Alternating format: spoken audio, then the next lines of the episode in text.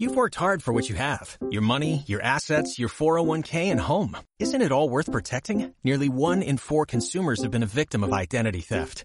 Lifelock Ultimate Plus helps protect your finances with up to $3 million in reimbursement.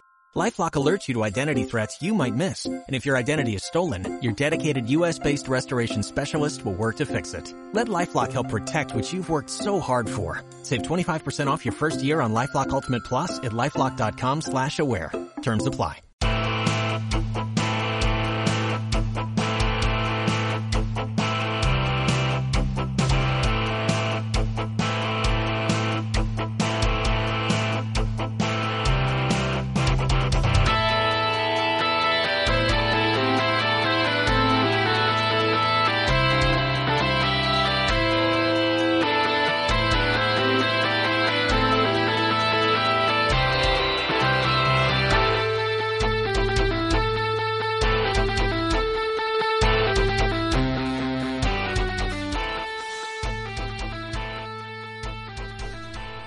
Bienvenidos a otro capítulo del podcast de Coconauts, tras el capítulo piloto de hace un par de semanas. Como siempre está conmigo Mar Bartolomé Hola Javi.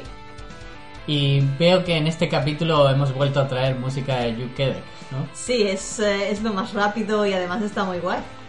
Bien, eh, ¿alguna valoración sobre el último capítulo? De, de momento cuenta en iVoox con 26 escuchas y más, sinceramente más de lo que yo esperaba.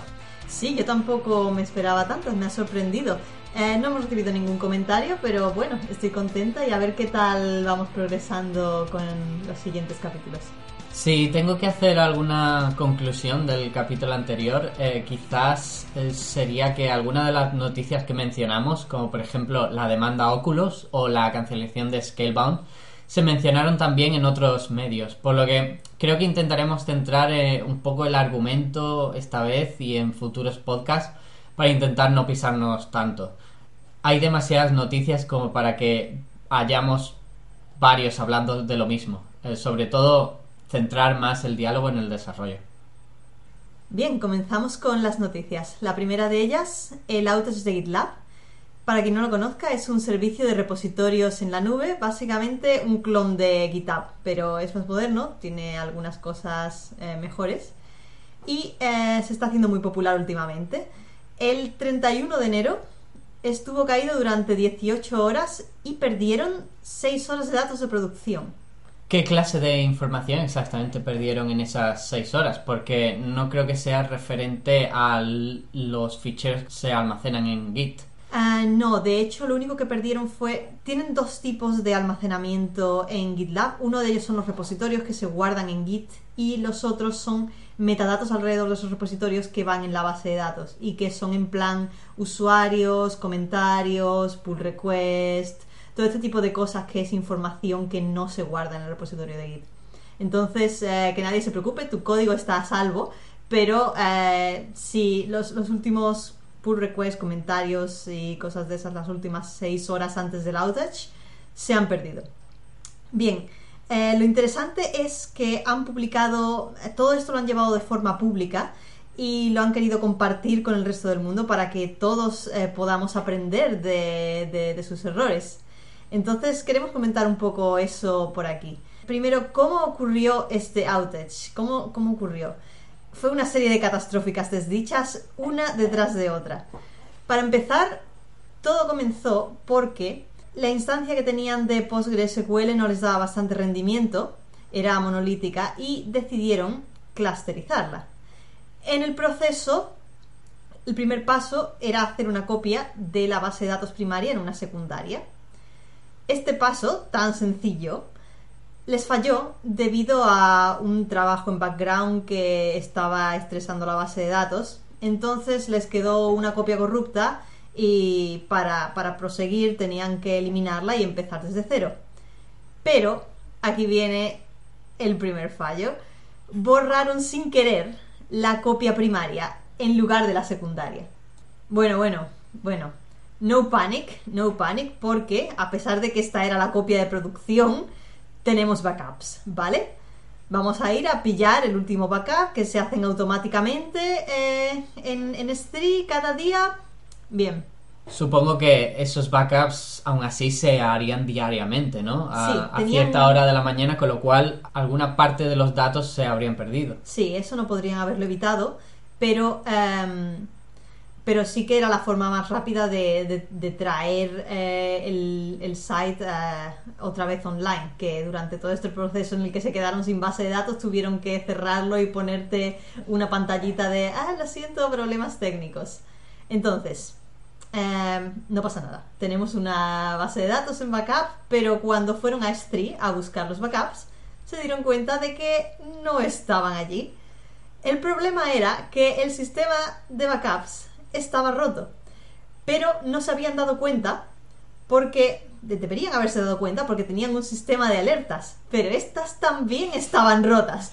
Porque el servidor de correo eh, que, que debería recibirlas estaba rechazando los mensajes de Chrome porque no tenía puesto el filtro eh, adecuado. Entonces, bueno, no tenemos copia de la base de datos, pero no importa, porque tenemos un sistema secundario de backups que es más lento en Azure, pero que del que podemos restablecer la base de datos. Resultó que este sistema también estaba roto. A, este punto, pocas formas habría de, de evitar que esto ocurriese, ¿no? Tenían, de hecho, varios sistemas, tenían uno redundante que era el de Azure, pero, pero fallaba también, es decir, no era porque no lo estuviesen intentando. Sí, desde luego ellos se habían ocupado bien de, digamos, poner este tipo de, salvaguarda para los fallos. El problema es que todo salió mal. Hay un montón de agujeros que se alinearon todos juntos y, y básicamente todo salió mal.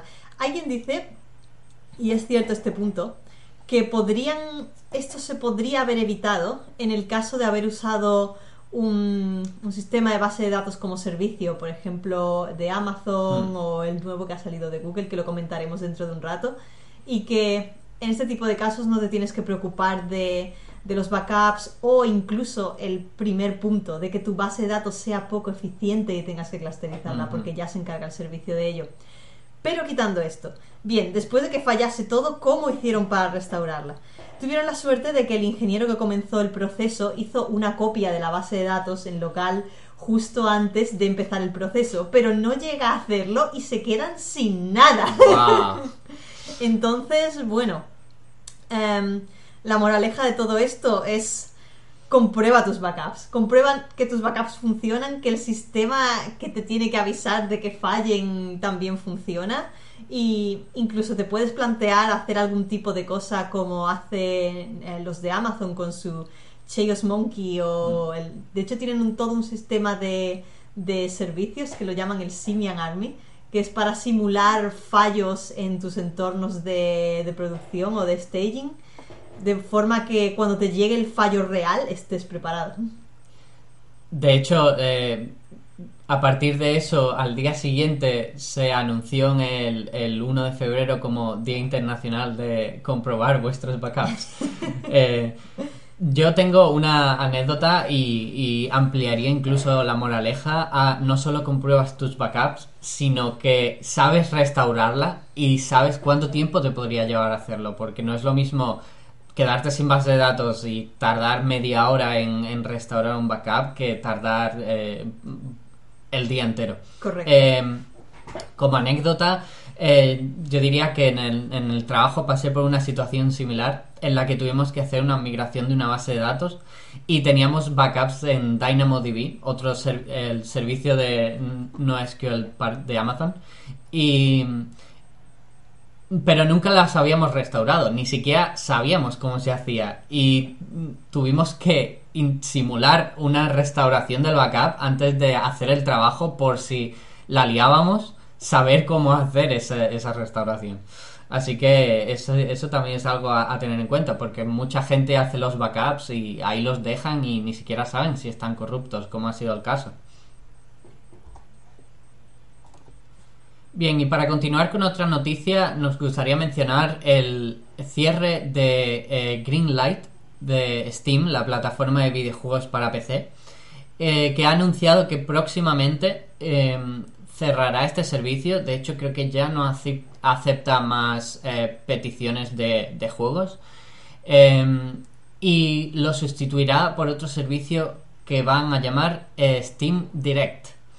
Eh, para el que no lo sepa, eh, este servicio de Greenlight permitía a desarrolladores indies subir su propuesta de juego mm, por 100 dólares para que la comunidad votase y decidiese qué juegos se incorporarían a la plataforma. Era una especie de filtro para evitar que, que juegos indeseables eh, llenaran el, el, hueco.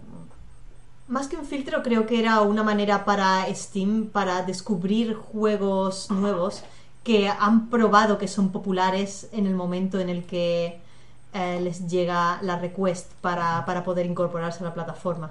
Es un sistema de descubrimiento de, de juegos eh, que vienen de creadores que no son conocidos. Sí, pero aún así para poder para que tu juego formase parte de Steam tenías que conseguir una serie de votos que eh, hacían que, tú... que tienes que demostrar que la gente realmente está dispuesta a pagar por tu juego en masa antes de pasar el proceso de Greenlight. Lo que conseguía que eh, si había un juego que era muy malo o que nadie iba a jugar, pues ese juego se quedase fuera por, eso, por eso menciono que era como un, sí, pero que sin Greenlight no habría ningún filtro directamente. Sí, sí, claro. Es los, claro. la gente a cargo de, publicar en Steam lo que les considera. Por eso creo que esta idea no sé si puede ser un poco contraproducente, porque el Steam Direct lo que propone es que simplemente pagues una cuota aún mayor, se, estima que puede ser de, de las 100 dólares que costaba Greenlight hasta 5.000 dólares, lo cual me parece ya un poco abusivo para cualquier desarrollador indie. Y que eso forme parte de, de, la, de la plataforma ya directamente, con lo cual ese sistema de votación creo que se perdería. Todavía no, no parece que esté muy claro cuáles son las condiciones. Sí, de hecho me extraña que en paralelo a Greenlight no hubiese antes un sistema similar. En plan, si eres un desarrollador más grande eh, o, un publisher, no creo que tuvieras que pasar por el proceso de Greenlight para publicar tu juego, sino por un sistema más similar a lo que es eh, Steam Direct, supongo. O sea, los veo... Em, veo que apuntan a sitios distintos, siendo Greenlight, como he dicho, una plataforma de, descubrimiento de talento, mientras que lo otro es simplemente pues eh, un, filtro directo para, publicar. Efectivamente, además eh, distribuidores grandes o, compañías ya conocidas no tienen que pasar por ese filtro, por, no tienen que pasar por Greenlight, directamente se ponen en contacto con, con Steam y les, les sugieren los juegos que están desarrollando en ese momento o que van a lanzar próximamente. Con lo cual, esta cancelación no afectaría a ninguna de esas compañías que ya de por sí tienen los medios y, y el, el dinero para llevar sus juegos a la gente. Esto afectaría únicamente a los indies y a, que son precisamente personas que no tienen ningún tipo de ingresos y que intentan simplemente compartir sus creaciones con, con, el público.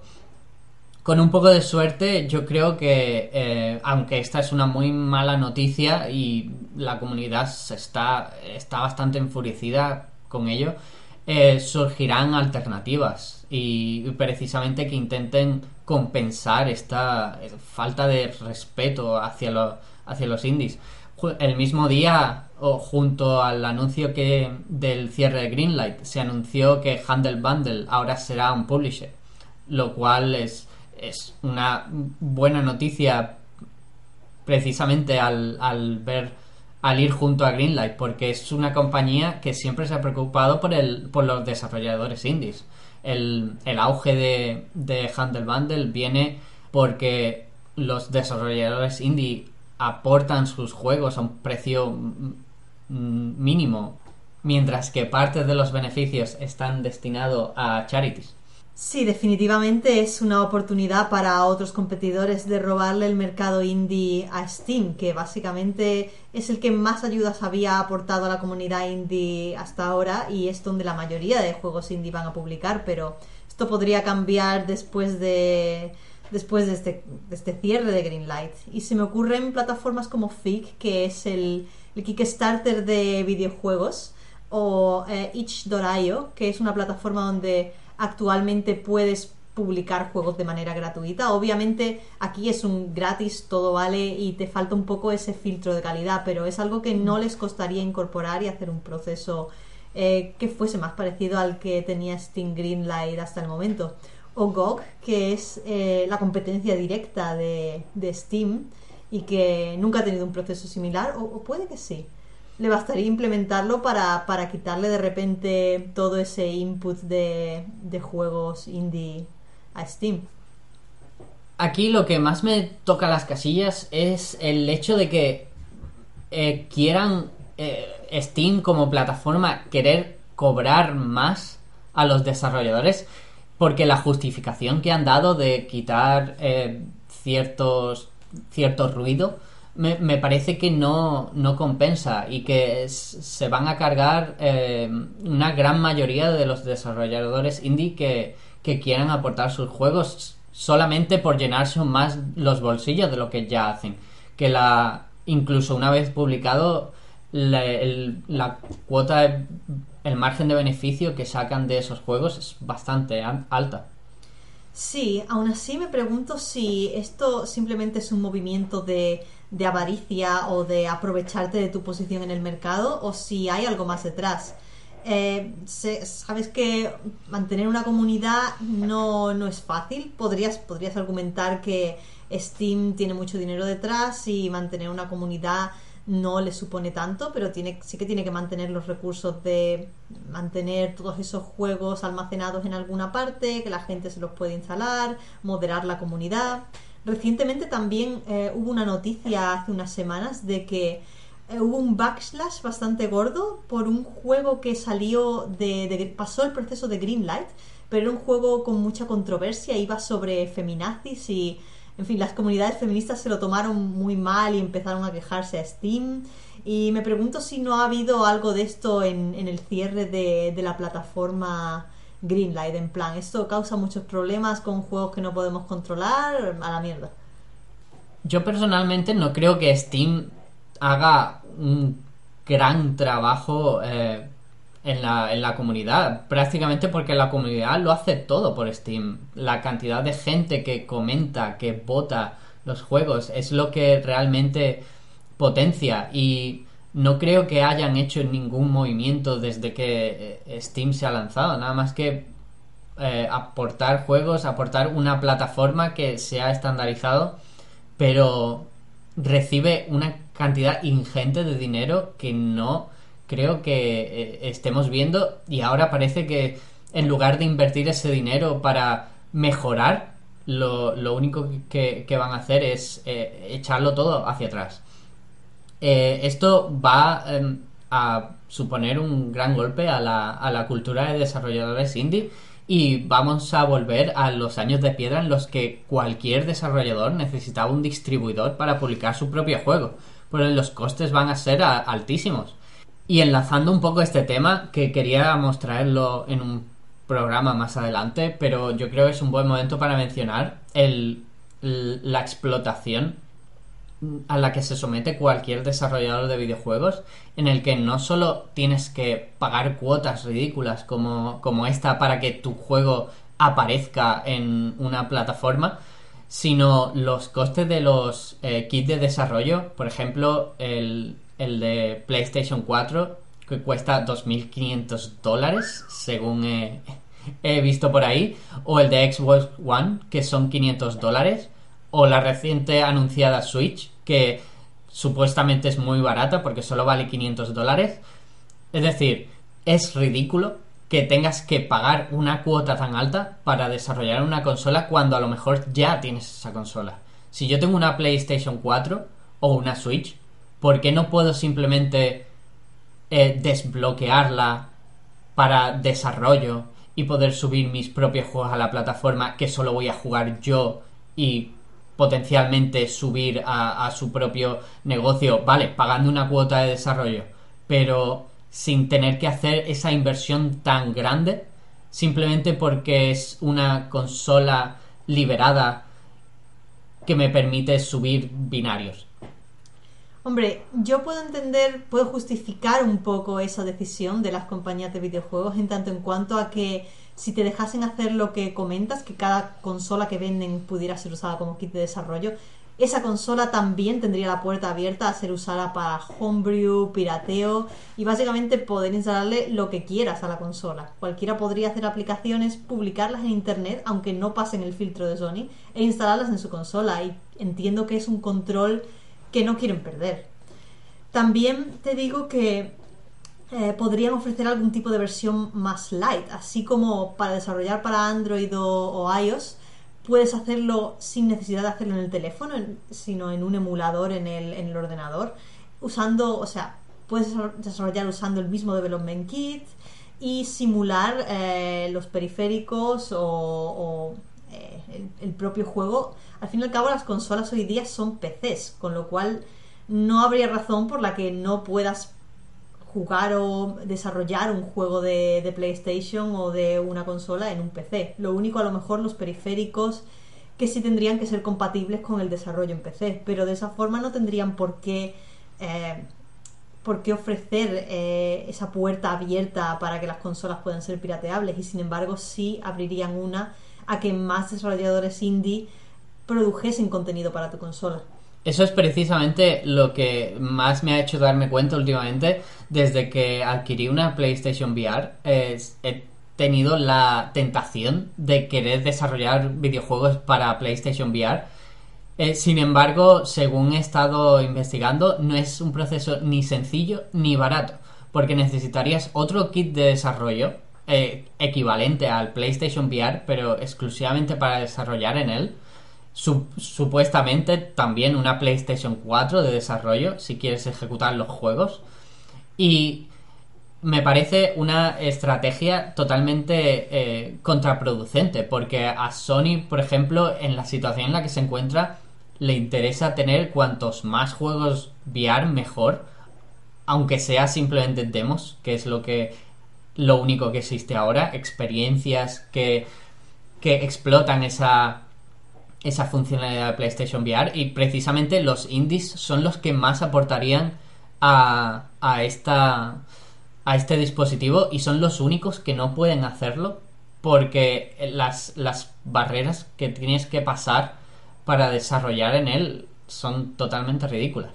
La verdad que tienes toda la razón y que supongo que las consolas y Steam últimamente también eh, tienen esa mentalidad de tengo la posición dominante en el mercado y, y por tanto la gente que, quiera desarrollar para mí tiene que pasar por mis aros, pagar las cosas. Normalmente si eres un desarrollador indie vas a empezar en PC, que es el que tiene la menor barrera, y una vez te hagas popular entonces te planteas el paso a, consolas. Pero el tema de VR, que están Oculus y, y las otras soluciones de, de, VR mucho más avanzadas que la de PlayStation y tienen mucho más soporte de desarrolladores no sé si Sony aquí debería plantearse allanar un poco el camino para, para poder tener más desarrolladores haciendo juegos.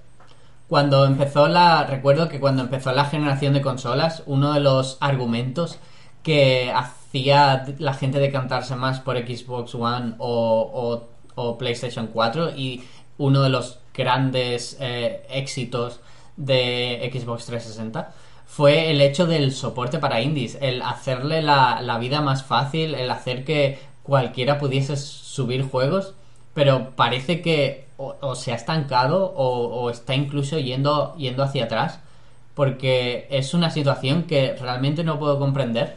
Y eso que no estamos todavía metidos en el tema, pero visto desde, desde fuera, no entiendo cómo esto es una cosa que sigue siendo aceptable a día de hoy.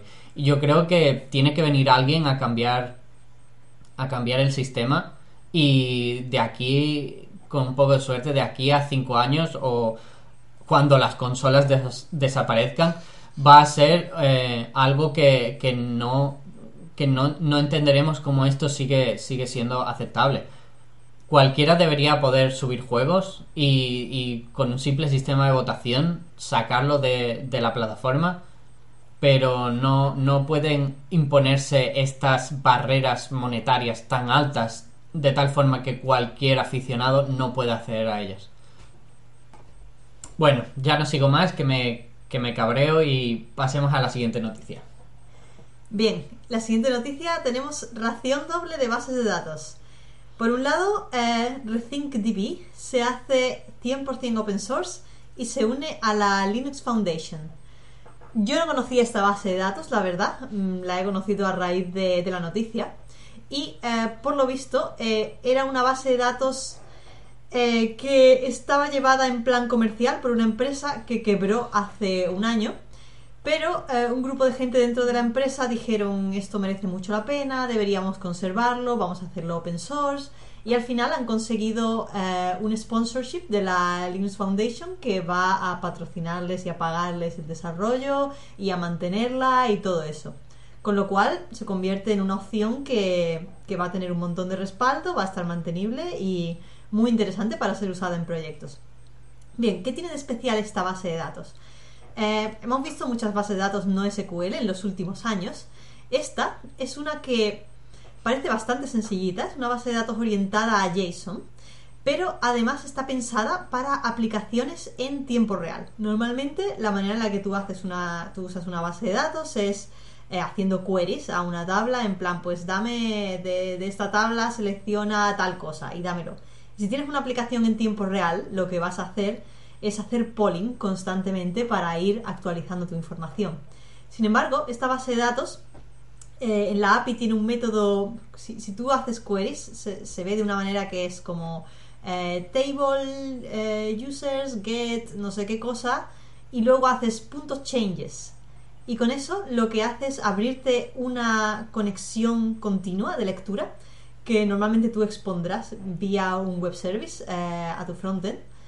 Y lo que hace es irte pusheando cambios eh, automáticamente en cuanto se producen, con lo cual es perfecto para tiempo real. Imagina una aplicación de, chat en la que, bueno, tu, tu, registro en la base de datos es la conversación y cada vez que hay un cambio en la conversación o cada vez que hay una cosa nueva en tu query, un mensaje nuevo, pam, pam, pam, lo vas leyendo.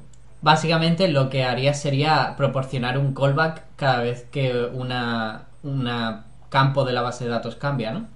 No sé cómo funciona, me da la impresión de que esto es más como, uh, como un WebSocket, ¿no? Un fichero que mantienes constantemente abierto para, para lectura y una vez lees ya ejecutas lo que, lo que tú quieras. Pero, uh, como digo, solo me he leído la, la página de introducción, no la he usado ni la he probado. Quizá en alguno de estos proyectos nuestros algún día, sería interesante, sí, interesante. mirarla. Eh, y sí, básicamente, aparte de, todo este cambio eh, novedoso en cuanto a, a, la arquitectura de la base de datos, tiene una interfaz web eh, de management que tiene muy buena pinta y que parece que trae hasta analíticas, te permite controlar el, el clustering desde la propia interfaz. En fin, muy buena pinta todo y para que la gente sepa que esto existe y lo considere para sus proyectos. ¿Qué tal eh, funcionaría en un entorno de producción? ¿Está lista y ha sido probada suficiente como para usarla? Um, bueno, en la página web listan algunas empresas que por lo visto la están utilizando. Eh, creo que ninguna de ellas me sonaba. Pero tiene pinta de que sí, no está en beta, está estable y, uh -huh. y, y está activamente mantenida ahora uh -huh. mismo. Con lo cual debería ser eh, debería estar lista para que cualquiera pudiera plantearse usarla en una aplicación real de producción. Uh -huh. Segunda noticia. Google lanza Cloud Spanner, un servicio de base de datos relacional distribuida. ¿En qué consiste exactamente esto? Bien, pues últimamente, en los últimos años se han puesto muy populares las bases de datos no SQL como alternativa eh, en escalabilidad a SQL. Obviamente lo pagas con integridad, con el hecho de que tus transacciones no sean atómicas, que son más difíciles de usar. Todo el mundo estamos muy acostumbrados a usar SQL, pero eh, en el momento en el que necesitas escalar, la gente suele optar por estas soluciones alternativas. El nuevo servicio de Google te lo da todo. Es una base de datos eh, relacional, SQL, pero a la vez es infinitamente escalable según ellos. Eh, pero esto lo mantienen ellos con su propia infraestructura y tienen una capa por encima que lo abstrae todo, de forma que tú de lo único que tienes que ocupar es de usarla. como tal, como si fuera una base de datos SQL de toda la vida y ellos se encargan del resto. Entonces, eh, en fin, una opción bastante interesante al servicio, todo el servicio de Google Cloud Platform, que empieza a ser competitivo comparado con Amazon, supongo. Por todo lo que ofrece, la verdad es que ni siquiera el precio eh, supone un, coste tan grande. Según las especificaciones, el coste por nodo por hora serían de 90 eh, céntimos y el coste por gigabyte eh, al mes serían de 30 céntimos, mientras que una base de datos en RDS iría desde los 0,8 céntimos a varios dólares la hora o situándose, por ejemplo, equivalente a una base de datos en una instancia X large de 6 céntimos la hora. Hombre, habría que comparar porque el precio así unitario no, no te dice mucho de para la hora, para el gigabyte, para el mes. Habría que hacer el cálculo de cuánto te sale, por ejemplo, guardar, guardar 50 gigas de base de datos durante un mes con una cierta carga. Obviamente eh, sale, sale más caro que tener tu propia instancia en tu servidor o en EC2 con una base de datos. El, tema es eh, ya que sale más caro una vez llegas al nivel de querer eh, escalar a niveles de, por ejemplo, como hicieron los de GitLab, de... Mm. Mm, que tenemos que meterle clustering a nuestra base de datos. Vamos a echar no solo tiempo de ingenieros en, poder eh, tener esto, sino también el riesgo de que se te pueda puedas cometer una cagada y quedarte sin base de datos o tener outages y los costes que eso supone para tu negocio. Sí, pero al menos me parece que se mantiene en el mismo orden de magnitud, lo cual es una buena noticia. Y el hecho de que eh, a día de hoy están innovando en base de datos es eh, una genial noticia. Sobre todo cuando a día de hoy en servicios de producción estamos usando bases de datos que se inventaron hace casi 10 años eh, destinadas a aplicaciones monolíticas, que ya no encajan para nada con la arquitectura basada en microservicios. Eh, y, en la mayoría de casos, como en el, en el mío propio, suponen el mayor cuello de botella. Sí, todo este tema es muy interesante, no solo el tema de base de datos, sino el tema de plataforma como servicio. La verdad es que si te pones a usar en plan pro todos los servicios de Amazon, no te hace falta un backend. No te hace falta y lo único que tienes que usar son servicios de Amazon. Y yo creo que, a ver, hay quien dirá que no necesitas todo este tipo de infraestructura escalable hasta que seas muy grande y todo eso. Pero si simplemente son más fáciles de usar, es solo por, por, lo que te ahorras en complejidad y en desarrollo, puede valer la pena. Es, es un tema que solo va a ir a más en los próximos años. Yo creo que es precisamente lo que deberíamos eh, dirigir los esfuerzos. En plan, nosotros no deberíamos de preocuparnos de la arquitectura de base de datos. Si estamos haciendo una aplicación, deberíamos hacer la aplicación y no preocuparnos por eh, cosas externas como como esta. Al menos no desde el punto de vista del desarrollo. Eh, una duda que tengo es, tanto eh, Amazon como Google parece que te proponen sistemas muy golosos a la hora de usar, pero que una vez empieces a usarlos va a ser imposible escapar de ellos. Como por ejemplo, en Amazon RDS lo ponen difícil para extraer toda tu información de la base de datos capando algunos de los comandos que te permiten copiar tablas de una, de una base de datos de RDS a otra. Me pregunto cómo de cerrado o eh, cómo hermético eh, hará Google estos servicios de tal forma que estés condenado a usarlos de por vida. Sí, ese es un problema muy real de, todo lo que es el, cloud computing, que es el, el vendor locking y es que una vez, eh, una vez le das eh, tu apoyo a decir, venga, voy a usar este sistema, tienes que sopesar lo difícil que, te pueda ser migrar de, de, él a otra cosa una vez te decidas. Si usas una base de datos SQL, pues mira, es fácil cambiar de Postgres a MySQL o a lo que sea. Pero si ahora te metes ahora con esta de Google, Para empezar, no creo que use la misma API que... No creo que la puedas usar con tu ORM favorito, sino que Mm. tendrás que usar las propias librerías que, que te den esta gente, que lo que harán son requests a una API y que te será más- mucho más difícil migrar. Puede que surjan cosas tales como, ¿cómo se llama este servicio Open Cloud o algo que es como una copia open source de lo que es la API de Amazon Web Services? Y es posible que, creo que de, creo de hecho que abstrae la de Amazon eh, y otro y otro tipo de competidores que, que son menos utilizados. No sé si también eh, Google Cloud Platform.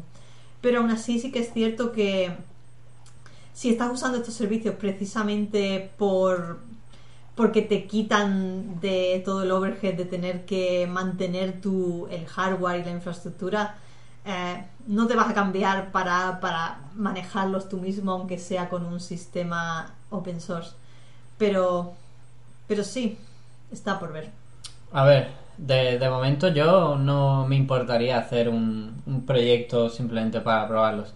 Ya se andará. Y el último plato del día es la noticia de un nuevo smartwatch para gamers. Esta noticia a mí me pilló un poco de, de sorpresa y, y me hizo bastante gracia, eh, sobre todo por la parte que nos toca. Pero eh, bueno, la noticia es que la compañía FM2 Game Inc. ha lanzado un smartwatch llamado Game Band en colaboración con Atari para eh, jugadores. El coste de este reloj eh, rondaría los 199 dólares. Eh, obviamente en Kickstarter ahora mismo se puede adquirir por mucho menos. Y el punto fuerte sería que incluiría al menos 10 éxitos de Atari, como el Asteroid, el Pong, el Centipede o el Mi- Missile Command. Y la posibilidad de copiar juegos y poder jugarlos en distintos ordenadores, algo así como una especie de eh, versión portable de los, de los juegos, eh, que eh, empezaría con el Terraria. En cuanto a especificaciones técnicas, eh, tendría un procesador Qualcomm Snapdragon, que es de los más potentes que se pueden ver ahora en smartwatches en el mercado. Mi pregunta es, ¿realmente es necesaria tanta potencia?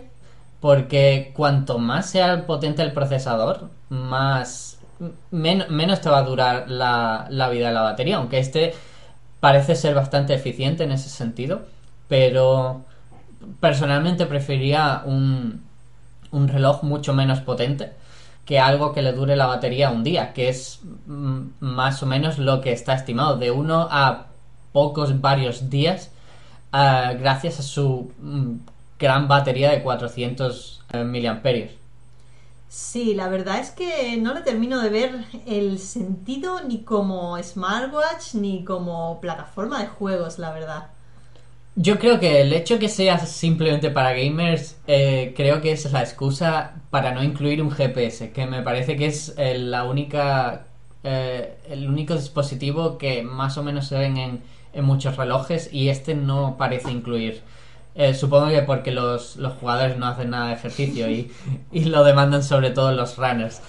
Eh, sí, yo igual lo veo interesante como smartwatch. Eh, las eh, componentes parecen de los, de los más punteros hasta la fecha, incluso la pantalla parece bastante atractiva, pero realmente no me veo jugando un juego en el reloj. Pero bueno, habrá que ver, pero ni siquiera los, los clásicos de Atari. No, estoy de acuerdo. Para mí es que creo, creo que lo están planteando mal. El, un smartwatch debería, al menos, un smartwatch no puede tener tanta potencia porque ahora mismo no es útil con tanta potencia porque gasta demasiada batería. Y en un smartwatch que quieres llevar siempre encima, quieres minimizar eh, ese consumo. Entonces los tienes que usar necesariamente como una ampliación de, de tu smartphone Mm. que, que lo complemente o que lo ayude con cosas que sean un poco más de tiempo real, de sensores y tal. Juegos clásicos en el smartwatch lo veo como un gimmick. ¿Qué quieres que te diga? No es que vea... no sé, hombre, en un smartwatch no puedes plantear juegos de la misma manera que los planteas en, en otras plataformas. Pero si lo haces, creo que deberían seguir este tipo de estrategia de complementar más que eh, ser un juego en sí. algo que sea en plan Tamagotchi o basado en alertas, basado en localización, basado en algo que te haga responder de forma muy breve pero muy rápida y, eh, y mantener aún así el juego principal en lo que es el teléfono. Creo que es algo que es un tipo de diseño que, que le pega más a como los smartwatches son ahora mismo. Sí, creo que el único juego de smartwatch que he visto que tiene un poco de sentido eh, precisamente como smart, es, smartwatch es el que lanzó Square Enix hace poco, que era como una especie de eh, live RPG, donde tú eres un personaje de RPG y, y tienes que andar y tal para subir de nivel y tienes tu personaje algo así como un Tamagotchi en el reloj. Y, pero sigue usando el, móvil como eh, plataforma principal. Creo que ese es el tipo de juego que se debería estilar y no jugar al Asteroids, que es un juego que se diseñó hace muchos años y que, y que no puedes trasladar tal cual eh, un juego tan antiguo a una plataforma táctil. Nosotros en el, recuerdo en el Watchduino 1, que el smartwatch que realizamos eh, usando Arduino, eh, incluimos el juego de Pong. Precisamente, eh, os podéis pasar por el, por el vídeo promocional que hicimos para ver cómo funciona. Pero realmente es que la gente no juega en los relojes. y menos teniendo siempre el móvil a mano. Si yo estoy en el, en el tren, no, no me pongo a jugar con mi reloj, saco el móvil y, me pongo a, jugar en él, si, si eso. Y uno de los, de los grandes motivos y peores problemas para jugar en el reloj es precisamente su control. A menos que sea un juego diseñado exclusivamente para pocos botones o una pantalla táctil, no tiene sentido jugarlo. Sí, creo que este producto, eh, lo dicho, como plataforma de juego, para empezar que no es ni siquiera una plataforma, ¿eh? es un juguete, es, es una cosa que viene con cuatro juegos y punto, no es como smartwatch, no vale la pena porque con ese precio puedes encontrar Fitbits o cosas que tengan con mucha, mucha mejor capacidad y probablemente interfaz, en fin, un gimmick, un juguete y ahí se va a quedar, creo yo. En el Pebble que, que uso, eh, tengo solo, men- solamente un juego, eh, que me, lo instalé simplemente porque era el, juego más popular de, la plataforma y que es- estaba interesado en, en ver el diseño, el diseño del juego porque es, es un endless runner donde lo único que tienes que hacer es pararte en el momento preciso pulsando un solo botón. Y lo jugué 5 minutos, me pareció divertido, pero no, no lo voy a jugar más. eh, no es para lo que yo uso el reloj, no es para lo que lo quiero. Supongo que esto le traerá buenos recuerdos de aquella gente que tenía el Tetris en el reloj, que llegaran a salir modelos, o, o el, el Zelda ¿Para salió... cuándo mi smartwatch con calculadora?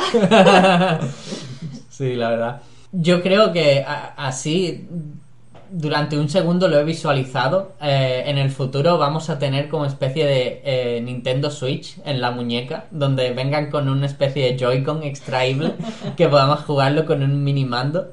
Y, pero realmente creo que lo que deberían centrarse ahora mismo es mejorar la vida de la batería y dejarse de, de pantallas a, a ultracolor, a 4K y, y- y evitar tener que cargarlo todos los días.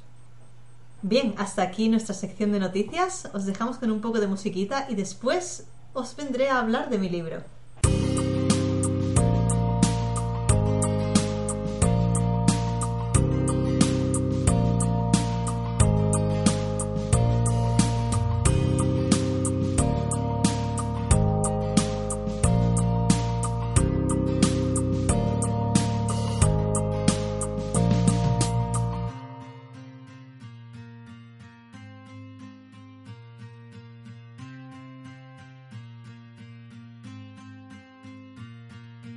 Bien, hoy traemos un libro llamado La psicología de los objetos cotidianos eh, de Don Norman.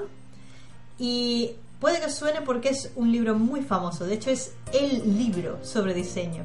Todo el mundo te lo va a recomendar como la mejor introducción al tema. Y realmente, después de leerlo, lo que te va a hacer es reconfigurarte un poco la mente para pensar como debería pensar un diseñador.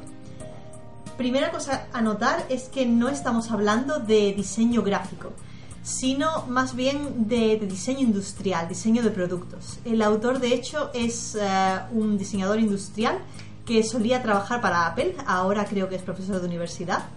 Y, eh, en fin, tiene muchos años de experiencia en la industria, es también muy buen comunicador y, te va a contar eh, una buena introducción al tema. Este libro, de todas maneras, no es solo interesante si haces diseño de productos, sino creo que también si haces diseño de cualquier tipo. Si eres desarrollador software o de juegos, incluso como libro divulgativo, el libro es tan claro y sencillo que si eres una persona curiosa, te, te va a gustar también. Entonces, el concepto del libro es que te va a plantear una serie de patrones o conceptos muy, muy básicos de la psicología humana y cómo, como diseñador, debes tenerlos en cuenta para hacer que tu producto sea fácil de usar y que no frustre a la gente ni haga cometerles errores tontos. Y es algo que, como programadores eh, muchas veces pecamos de ello que no, no, no caemos en que nuestro producto lo van a usar personas y tenemos que, diseñar para ellas. En plan, nos, nos quejamos muchas veces de eh, los usuarios son, son losers, son, no son users, son, son muy tontos y no saben usar nuestros programas. Pues a lo mejor el problema es que no has tenido en cuenta que estás diseñando para humanos tontos y deberías haber hecho eso para que tu programa sea fácil de usar. Entonces, eh, la culpa realmente no es de los usuarios, es del diseñador. Supongo que ese es el rol, el rol de un UX, ¿verdad? El ponerse en el pellejo del usuario y saber que es el mejor, la mejor experiencia de usuario. Correcto, pero eh, va más allá. Es algo que, es algo que creo que es, útil de, de, saber, no solo para gente que se dedica al UX, sino incluso como desarrollador de backend esto también es, útil para ti. Eh, entonces, en el libro constantemente están poniendo ejemplos para demostrar los conceptos y ejemplos que además son clarísimos y están basados en objetos cotidianos del día a día que te vas a encontrar en todas partes. El primer ejemplo del libro, por poner, son las puertas. Entonces el libro empieza con cómo ¿Cómo se abre una puerta? ¿Cómo sabes tú cuando te encuentras con una, con una puerta? ¿Cómo tienes que abrirla? Si la puerta está bien diseñada, a simple vista lo sabes de forma intuitiva. Sabes en qué lado tienes que aplicar la fuerza, si tienes que empujar o tirar o deslizar incluso, si hay algún tipo de manecilla o pestillo que tienes que activar. Cuando la puerta está verdaderamente bien diseñada, puedes incluso conseguir esto sin poner el típico cartelito de empujar o tirar. Esto es porque, pongamos un ejemplo, si una puerta la tienes que empujar por la derecha para abrirla y le pones un tipo de plaquita metálica que indique como aquí tienes que poner la mano para, pulsar y no tiene una, asa, sabes que lo que tienes que hacer es empujarla. Y no, una asa indica tirar. Un sitio donde poner la mano indica empujar y el lado donde esté, mm, de forma natural, va a ser el lado por el contrario a, donde están los eh, mecanismos, las bisagras que abren la puerta. Entonces, con un buen diseño es fácil saber. Con un diseño confuso, puedes tener igual una puerta que sea deslizable, pero que el diseño no te esté dando pistas de que es deslizable. Por tanto, te, te tiras un rato para saber cómo abrirla. O la propia puerta de nuestro salón tiene una manecilla que no sirve para nada. y cada vez que, voy a la puerta e intento abrirla o cerrarla, de forma natural le doy la manecilla, aunque no valga para nada, porque está ahí y me está pidiendo agarrarla. Y este, este es uno de los efectos secundarios de este libro. Te hace cambiar tu forma de, ver el mundo y de repente tus, tus propios objetos de, tu casa te, te frustran, pero te das cuenta de por qué. Eh, es algo, en plan, cuando lo mencionas así, eh, me, acuerdo de la visión de Matrix, cuando se convierte en el elegido, que lo ve todo con ceros y unos, ¿no? Como está diseñado internamente. O, o cuando te pasas el juego de Witness, que ves todas las tuberías, todos los objetos cotidianos de una, de una perspectiva totalmente distinta. Sí, pues esto es así. De repente todo cobra un nuevo sentido. Em, aparte de esto, el, libro se mete en muchos detalles, todos ellos interesantes. Tiene un capítulo entero dedicado también a, a errores y a cómo eh, la mayoría de los errores pueden evitarse o mitigarse con, con un buen diseño y con sistemas para, para darte cuenta cuando un error ocurre de cómo analizarlo y evitar que vuelva a ocurrir. Incluso eh, viene muy a cuenta hoy el tema de, del outage de que estábamos tratando, porque si te lees su, su postmortem, eh, una de las cosas que mencionan es, bueno, eh, hemos tenido este error, lo sentimos mucho, la hemos cagado, ahora vamos a tomar pasos para evitar que este error vuelva a ocurrir. Y para ello vamos a usar la técnica de, de Five Whys de Toyota para, para averiguar la causa del error e intentar mitigarlo. Y es muy curioso porque esta técnica de Five Whys la explican y la mencionan en, en este libro. Y consiste en, bueno, he tenido un problema, empieza a preguntar por qué ha ocurrido ese problema y cuando des la respuesta vuelve a preguntar por qué. Y luego vuelve a preguntar por qué. Mm. Y tienes que hacerlo por lo menos cinco veces hasta asegurarte de que estás metiéndote en bastante profundidad para llegar a la causa. Entonces, en el caso de GitLab, esto era. eh, hemos tenido un outage durante no sé cuántas horas. ¿Por qué? Porque hemos tenido eh, un fallo replicando la base de datos y hemos borrado la de, la de eh, producción y no teníamos un backup. ¿Y por qué no teníamos un backup? Pues porque han fallado los sistemas de backup y no nos habíamos dado cuenta. ¿Y por qué no nos habíamos dado cuenta? Porque ha fallado el otro sistema. Y así, así. Y de ahí sacaron una serie de tickets que además son públicos porque Ujú. GitLab lo hace todo en público. Eh, asegurándose de que cada uno de estos puntos de, de fallo eh, ahora va a ser parcheado y no va a volver a ocurrir. Entonces, eh, en fin, otra de las técnicas interesantes mencionadas en este libro y muy recomendado. Eh, También eh, menciona por casualidad el, el libro aquellos objetos que se diseñan de una forma y acaban siendo usados de otra distinta, como por ejemplo el- los retweets y los faves en Twitter para hacer encuestas, o los Hama Bits, que eran un juguete pensado para niños y han acabado siendo usados por frikis para hacer pixel art. Sí y no. El libro menciona eh, un tema parecido, que es el concepto de hay cosas que hay cosas en tu diseño que son significadores. Por ejemplo, una, una asa para, para coger una puerta o para lo que sea. Y luego hay cosas que son, eh, yo me lo he leído en inglés, affordances, que digamos son cosas que te permiten hacer cosas. Entonces, eh, si tú pones eh, una, eh, si tú pones algo en tu diseño que permite hacer una cosa, a veces puede ser algo que permita hacer otra cosa. Por ejemplo, eh, en su casa este hombre tenía un panel con, para activar luces y le pasaba que el panel era plano. El panel era plano y estaba como a una altura cerca de las manos, con lo cual era utilizado constantemente como mesa, no como panel de luces. Entonces el tío le hizo un rediseño para hacerlo inclinado, de forma que ya no podías usarlo como mesa, ya solo podías usarlo como panel de luces. Entonces, respondiendo a tu pregunta, sí, hay veces que diseñas de una manera, la gente lo usa para otra. Eh, si no quieres que sea usado así, hay maneras de cambiar ligeramente tu, tu diseño para, para evitar. Como por eso. ejemplo que Twitter, eh, a raíz de eso, incorporó la funcionalidad de crear encuestas. Correcto. ¿Has aplicado alguno de estos principios a algo que hayas diseñado recientemente? Bueno, no de forma directa porque lamentablemente no tengo muchas oportunidades de diseñar cosas en la vida, pero, pero sí que me ha cambiado la mentalidad y que es cierto que, que usando, yo qué sé, mi hornilla, mi microondas, aplicaciones de, de móvil o de... Ahora soy mucho más consciente cuando las cosas no son claras y, y por qué no lo son, incluso cómo se me ocurrirían formas de cambiarlas para, para hacerlas mejores.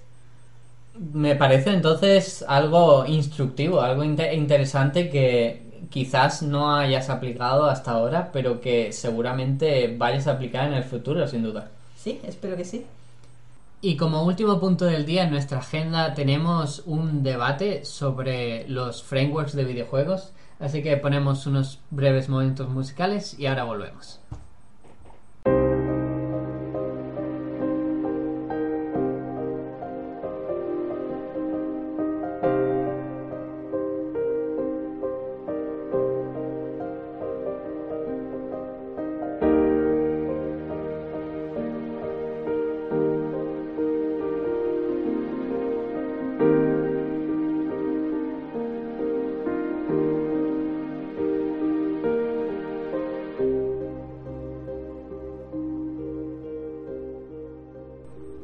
Javi y yo somos desarrolladores web de profesión, nos ganamos la vida con esto.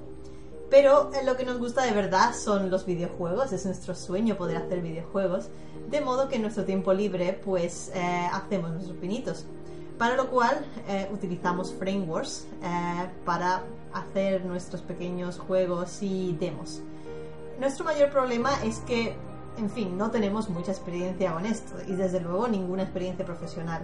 Entonces nos resulta difícil usar simplemente las opciones que hay disponibles o saber cuáles son las prácticas de la industria o, en fin, los problemas que cualquier novato podría tener.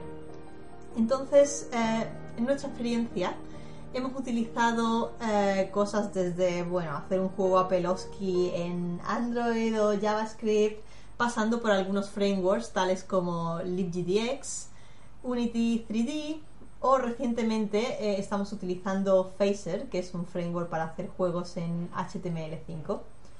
Eh, desde nuestra frustración de newbies y programadores web, queríamos eh, hacer un repaso de cómo creemos que está el estado de, los frameworks de videojuegos actualmente y lo que opinamos de, de, los frameworks que conocemos y cuáles creemos que son los, los mayores problemas y frustraciones que, que tenemos eh, cuando nos ponemos a desarrollar? Para mí, primero habría que hacer la, división de qué tipos de framework hay. Para mí hay, hay dos claras variantes, que sería, eh, por un lado, tienes los entornos visuales en los que no tienes que saber nada de programación, como Game Maker, Unity 3D incluso, o Construct, que recientemente ha eh, anunciado la versión número la versión 3 eh, y luego, por otro lado, tienes cosas como Phaser o LibGDX que dan mucho más control sobre lo que puedes hacer en el juego porque tú lo programas eh, todo. Sí, es cierto, es una distinción muy interesante. También porque parece que el industry standard aquí son precisamente aquellos que son más, más visuales, más de coger y hacer clics, arrastrar cosas, bla, bla, y tener tu juego como en una serie de binarios que son imposibles de tener en control de versiones. y, eh, en fin, entornos como Game Maker o eh, Unity 3D son en los que casi todos los juegos indies al final se desarrollan. Todos los juegos indies famosos están hechos con esto. Pero resulta muy frustrante para, para gente que está más acostumbrada a un un desarrollo más serio, como lo que es el desarrollo web, eh, que, ciertas prácticas que tenemos muy interiorizadas eh, son, son, imposibles de hacer con esto. Aparte de que están muy orientados a, a Windows, a no, no puedes usar tu propio editor, tienes que usar el que usan esta gente. Eso es un poco frustrante en ese sentido. Incluso he leído eh, en artículos de empresas que usan eh, Unity 3D como Game Framework que el hecho de trabajar en equipo les resulta muy difícil porque al exportar binarios, aunque intentes meterlo en control de versiones, muchos te van a causar conflicto, entonces no es posible que dos personas estén trabajando en la misma escena. Exacto, yo no entiendo cómo la gente puede hacer cosas sin control de versiones. No me entra en la cabeza. Y, en fin, luego está el otro extremo. El problema es que como los industry standards son este tipo de, cosas, cualquier otra alternativa es minoritaria. Que hay que mencionar que las plataformas como Game Maker o Construct, incluso Unity 3D, son eh, de pago. En el otro extremo eh, están los frameworks que no tienen ese, no están tan orientados al editor gráfico, sino que son más puramente código. Pero tienen el problema de que primero son opciones minoritarias que no están tan bien soportadas, les falta documentación, les falta soporte. Y segundo, que muchos de ellos no se, limitan a, a estar a demasiado bajo nivel. Son un simple wrapper por encima de eh, de OpenGL en lo que todo te lo tienes que hacer a manubrio, cargar sprites, mover los sprites, todo lo que quieras pintar en la pantalla lo tienes que hacer paso a paso. Y no ves cosas algo así como el equivalente sería quiero hacer una página web, me voy a hacer mi propio eh, servidor web. O mi propio framework en JavaScript. Bueno, eso lo hace mucha gente. Pero, pero sí que es verdad que no faltan opciones de frameworks de, JavaScript que la gente los publica y los puede utilizar, aunque tengan el mismo problema de documentación. Pero son frameworks a un poco más a alto nivel. Dices, quiero hacer un juego, eh, tengo ciertas cosas que son comunes en todos los juegos, de forma que voy a hacer un framework que las abstraiga un poco y me permita eh, operar a un nivel un poco más alto. Sobre todo cuando lo que quieres hacer son juegos eh, que los quieres prototipar rápidamente, más allá que buscar la, la eficiencia. Y se intuye que esto también no solo pasa a nivel indie, sino a nivel de triple A o, o de juegos de gran producción, porque las propias empresas desarrollan sus propios motores en lugar de, por ejemplo, usar el Unreal Engine como game framework. Eh, ahí están los ejemplos de el Final Fantasy XV de, que diseñaron su propio motor o el Fox Engine usado en el Metal Gear 5. Sí, correcto. Aunque en el caso de los AAA lo puedo entender un poco más porque hay mucha competencia por a ver quién la tiene más grande con los gráficos. En, cuando tienes el dinero para, para invertir y tienes una producción AAA, digamos no te importa tanto eh, invertir en hacer un motor que, que- que se vaya a comer a la competencia.